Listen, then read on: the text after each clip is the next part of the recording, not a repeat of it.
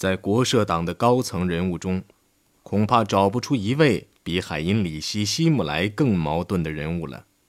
他的魅力，他的彬彬有礼，以及他在会议上表现出来的谦虚和对道理的深明，在许多人脑海中留下了深刻的印象。外交界人士把他描述成一位具有冷静判断力的人物。抵抗运动的同仁则认为，在纳粹的领导层中，他是唯一可以用来结束希特勒统治的领导人。在霍斯巴赫将军看来，他是元首的罪恶精灵，既冷静又善筹谋，是第三帝国里最厚颜无耻的人物。阿曼则认为。他是罗伯斯庇尔或热衷巫术的耶稣会之流。国联驻但泽前高级总督卡尔布克哈特觉得，希姆莱之所以成为一个罪恶人物，是因为他有集中精力于小事的能力，能善于欺上瞒下，并且有一套非人道的方法论。他有点像机器人。在他的小女儿吉德伦眼中，他是个慈父。他的小女儿说过。不管人们说我爸爸什么，不管人们怎样骂他，或将来骂些什么，他都是我的父亲，是最好的父亲。我过去爱他，现在仍然爱他。希姆莱的部下大都觉得他是个待人热情、事事深思熟虑的领导，具有深刻的民族感。他与秘书们玩纸牌，与副官们一起玩足球。有一次，他竟请了十多个女杂工去参加他的生日晚宴。还令军官们任意挑选他们供席，军官们有点不愿意。希姆莱自己把他们的领班带走了。他的性格像谜一般，为什么会这样？在他的青年时期里找不到答案。他出身于巴伐利亚的一个富裕的中产阶级家庭，是以他父亲最著名的门生海因里希·维特尔斯巴赫亲王的名字命名的。青年时期的希姆莱并不比巴伐利亚他那个阶级的一般青年更加反犹。从他在日记中对犹太人的评论可以看出，他是个盲从者，不是个种族主义者。他想公正地对待犹太人，对于性，他有顽固的信念，这在他所处的时代并不是异乎寻常的。总而言之，他似乎是可预言的巴伐利亚教育和训练的产物。前途光明的青年官僚，既严肃认真又循规蹈矩。一九二二年，二十二岁的希姆莱成了满脑子反犹思想的典型民族主义者。他还带着浪漫的眼光向往军事生涯。那年，他在日记本的扉页上写了一首诗，流露出他愿为某件事业而献身的梦想。虽然他们可将你刺死。却要战斗、抵抗、挺立。你自己可以灰飞烟灭，却要令旗帜高高举起。所以，一个有这种意志和决心的青年会受到国家社会主义的理论及其迷人的领导者吸引，这就不足为怪了。他所受的训练是为了做官，他的天性又是忠诚，这样。他当个职业纳粹可以说是十全十美。当他在党内平步青云时，他成了自身思想斗争的受害者。他是个巴伐利亚人，但他崇拜像腓特烈大帝那样的普鲁士国王，不断颂扬普鲁士人的朴实无华和吃苦耐劳的精神。他自己长得黑，中等身材，外表有点像东方人。他疯狂地相信，理想的日耳曼人是北欧人，同时与他的主子一样，喜欢身边有金发碧眼、身材细高的部下。希姆莱下定决心，要在一百年内用标准黑种日耳曼人与金发碧眼的女人交配的办法，培育出黑种日耳曼人来。为推行其种族政策，他建立了一个名为“生命之泉”的党卫军妇幼保健组织。主要作用在于为党卫军内没有子女的家庭收养种族上合适的孩子服务，并帮助种族上合适的未婚母亲和他们的孩子。在占领区，数以千计的小孩被绑架，并在党卫军的特别设施内得到抚养。希姆莱对党卫军将领们说：“世界上的所有好血统，所有不在帝国这一边的日耳曼血统，在未来的某一天，都可能将我们毁灭。所以，每个能被带回德国的最好血统的日耳曼人，将他培养成自觉的德国人后代，对我们说来都是一个战士。对方也就少了一个人。”把全世界有日耳曼血统的人都接回来，我确实有这种想法。能偷则偷，能抢则抢。战后，有些传说很可怕，说生命之泉是种马场，在那里，党卫军分子与合适的年轻女人交配，繁殖最优秀的民族。希姆莱的计划虽然没有阻止不合法的生育。但也没有证据可以证明他提倡不洁性交，也没有证据证明绑架孩子是大规模进行的。在所有生命之泉设施中，雇员只有七百人，这一事实使人对这些说法产生怀疑。可以肯定地说，希姆莱确实曾计划要大规模地开展这一运动，但是由于急需安置和消灭犹太人，生命之泉从没有发挥它的潜力。他羡慕体格上的完善和运动技巧，自己却不断遭受胃痉挛的折磨。他的滑雪和游泳的姿势好得出奇。一次，他身体垮了，还力图争夺一英里赛跑的低级铜牌。在德国，除了希特勒外，谁的个人权力也没有他的大，但他依旧那么谦恭，那样勤奋。他生来就是个天主教徒。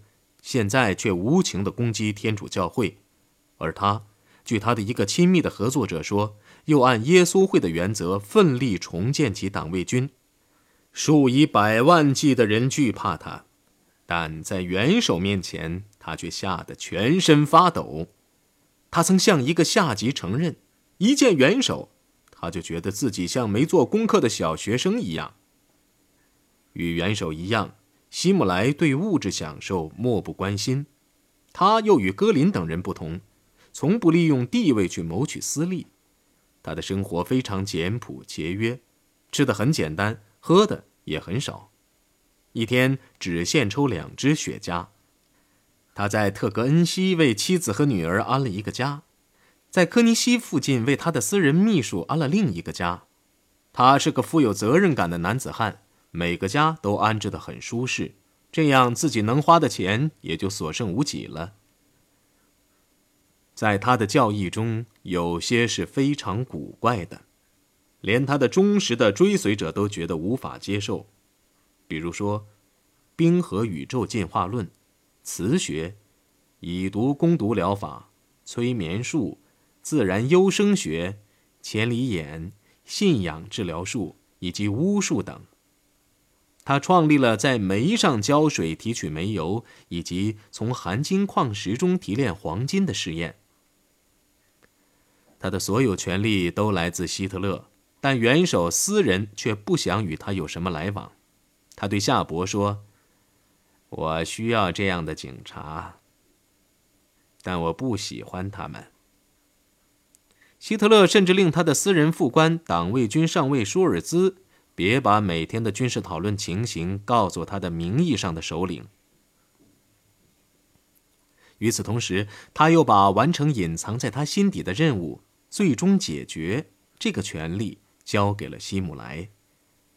在某些方面，这项任务是很适合他的。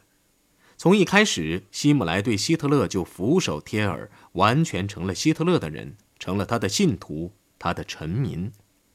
再者，希姆莱是国家社会主义的缩影，因为正是由于他的个人勤奋，使党卫军的职业工作能克服自身的问题。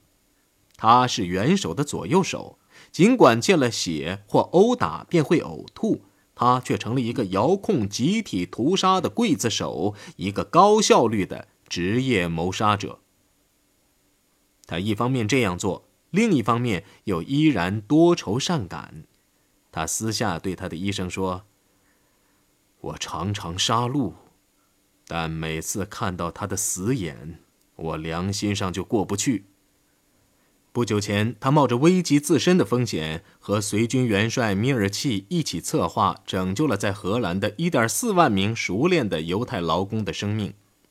他也释放了被关在拉文斯布吕克集中营的一个空军上校的母亲，因为他拒绝放弃作为一个耶和华证人的信仰。他这样做的原因是，米尔契曾以不再与他说话相威胁，他也很想让别人将他看成是好人。假如人们用外交手腕找他请求宽恕，只要求得有理，他便觉得很难拒绝。他曾释放过一名逃兵，还原谅过一名曾写文章尖锐的批评党卫军虐待波兰人的官员，但是他的荣誉感却不允许他宽恕自己的亲属。他有个外甥是党卫军一名军官，被告搞基奸。状子告到他那里后，他立刻签署命令，将他送进了惩罚营。在囚禁期间，这个青年又一犯再犯，多次击奸。希姆莱下令将他处决。党卫军法官向他求情，请求宽大，遭到希姆莱的拒绝。我不想让别人指责我说他是我的外甥，我便宽恕他。后来，希特勒亲自出面，才取消了死刑判决。在希姆莱的监督下，到1943年秋，屠杀中心的工作效率达到了最高峰。在奥斯维辛，那些被挑选出来处死的人们，竟列队从吹吹打打的管弦乐队前走过，而这个乐队是由犯人们组成的，由犹太小提琴手罗塞指挥。然而，特莱伯林卡的情况却完全不同。处死前，被囚的犹太人通常都知道自己即将去死。因受到刺激，常常大喊大叫或大笑。恼怒的看守便用鞭子抽打他们。在狱卒替母亲们剃光头时，婴儿常碍手碍脚，便被抓来抛到墙上摔死。犯人如果有丝毫反抗，看守们和模范囚犯便用鞭子将全身一丝不挂的受害者驱上开往毒气室的卡车。行刑队员的脑海中从未闪现过拒绝执行屠杀令的念头。奥斯维辛集中营的指挥官霍斯后来供认说：“我只能说是，我从来没想过自己要负什么责任。你知道，在德国，人人都明白，如果某件事出了差错，只有发号施令的人。”才能负责。行刑队员们也从不问一声这些犹太人是否该死。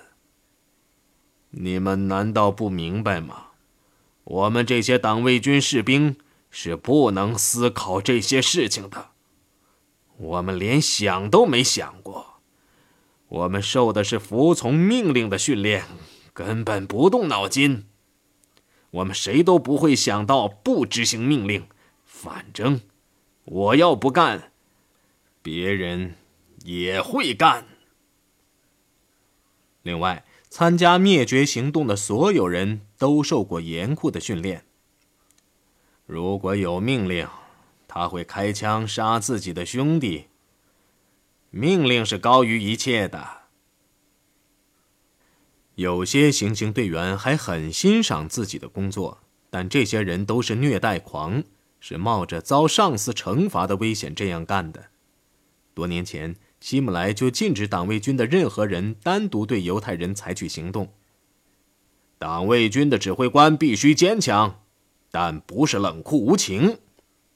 他只是特种行动队队长说：“在你工作中，如果你发现某个指挥官越权，或其自我约束力已有含糊的迹象，你要立刻干预。”不久前，他曾就未经批准便枪杀犹太人事件向党卫军法律部发出了类似的指示。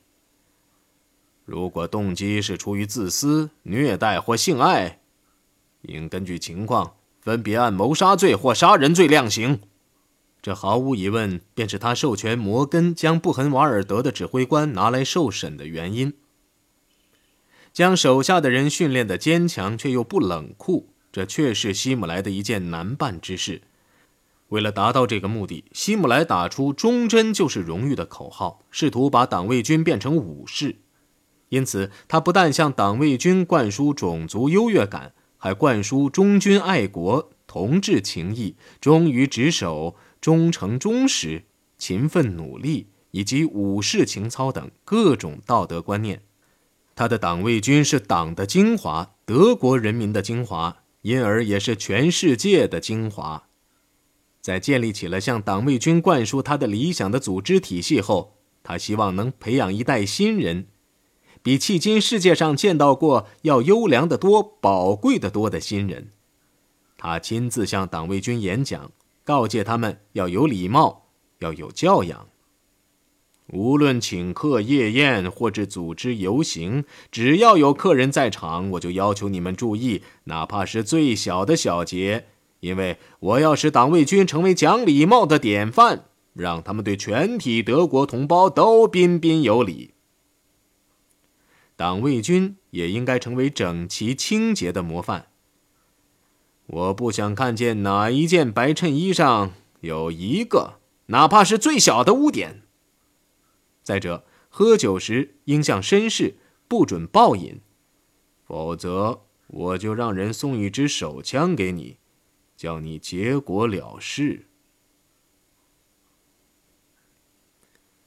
事实上，不管他们的任务何等凶残，他们都应该是绅士。一九四三年十月四号，希姆莱正是怀着这种想法，将党卫军的将领召至波森的。这次召见的基本目的是要扩大对灭绝犹太人一事的知情人范围。摩根不久前披露的情况。以及关于集中营那些恐怖的谣言源源不断传来，使元首的最忠诚的追随者也产生恐惧和感情上的突变。现在既然秘密已经泄露，希特勒便决定把党和军方人士也牵扯进最终解决。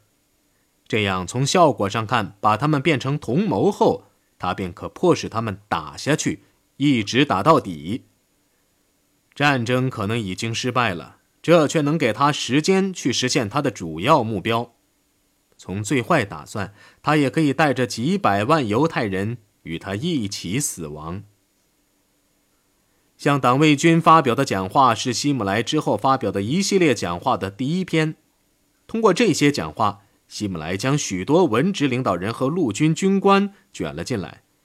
在某种意义上，首篇演讲是最重要的，因为。他必须说服党卫军，完成这一令人讨厌的任务和执行他们的组织的最高原则是不矛盾的。他说：“有件极严肃的事情，他想跟他们谈谈。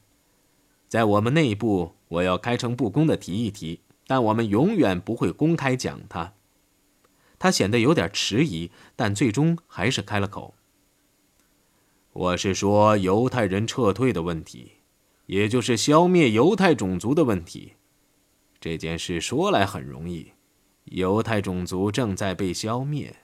有个党员说：“这很明显，我们的纲领里写着消灭犹太人，我们正在这样做，将他们灭绝。”尽管摩根和格斯坦提出了不受欢迎的怀疑，在喊了多年动听的言辞和口号后，这些不加掩饰的言语着实令人震惊。更令人震惊的，还是希姆莱对那些利用最终解决一直在谋利的人们的谴责。有些党卫军成员人数虽然不多，不负众望，他们死有余辜。我们有这个道义权利，有我们的人民的职责去消灭这个种族，当他们要消灭我们的时候，但是。我们无权去发财，哪怕只是一件皮大衣、一只手表、一个马克或一支香烟或别的东西，因为我们消灭一个病菌后，并不想最终自己受到感染或死于这种病菌。我不允许在这里出现腐败现象，并让他们站稳脚跟。哪里出现腐败现象，就在哪里追究。然而。我们最终却可以说，我们完成了这项最困难的任务，得到了我们的人民的爱戴，而我们的精神、我们的灵魂、我们的性格等，都没有因此遭到他的伤害。